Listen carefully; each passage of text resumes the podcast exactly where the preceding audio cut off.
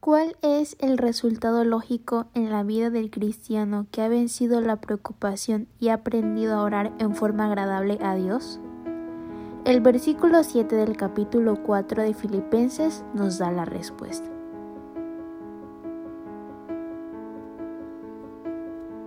Estás escuchando el podcast Una chica impresionada. Nuestra serie actual se titula Gozosos en Cristo, un estudio devocional original de Impresionadas Gears Oficial. Acompáñanos en el episodio de hoy y juntas estudiemos la epístola del apóstol Pablo a los filipenses.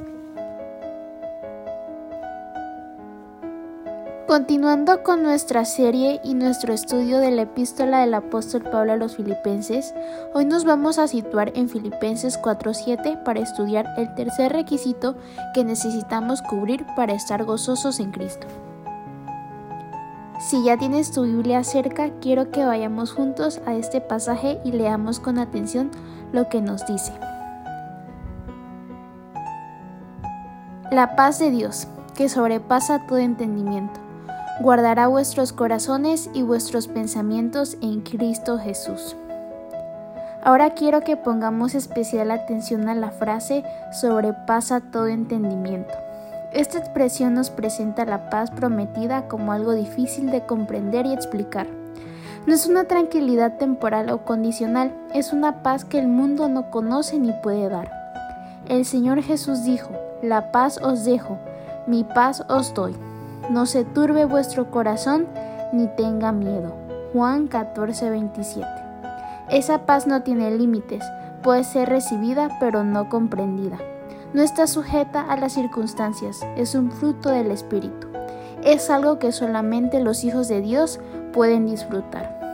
Entendiendo la primera parte de este versículo, ahora quiero que prestemos atención a la segunda parte guardará vuestros corazones y vuestros pensamientos en Cristo Jesús.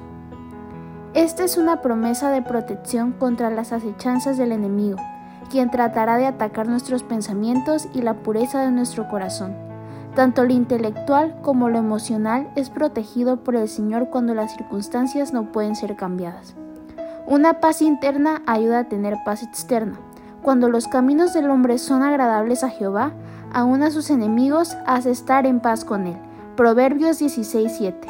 Note que esta protección está entrelazada con Cristo Jesús. Él es nuestra paz y sabrá guardarnos según sus promesas. Tú guardarás en completa paz aquel cuyo pensamiento en ti persevera, porque en ti ha confiado. Isaías 26:3. Para finalizar, quiero que meditemos en las siguientes preguntas. Puedes anotarlas en tu diario devocional para poder expresarte mejor si así lo deseas. ¿Está usted disfrutando de la paz con Dios? ¿Ha venido usted por medio de Jesucristo a la justificación que solo Él otorga? Como hijos de Dios, ahora nosotros podemos disfrutar de la paz de Dios en momentos de adversidad, dolor o crisis.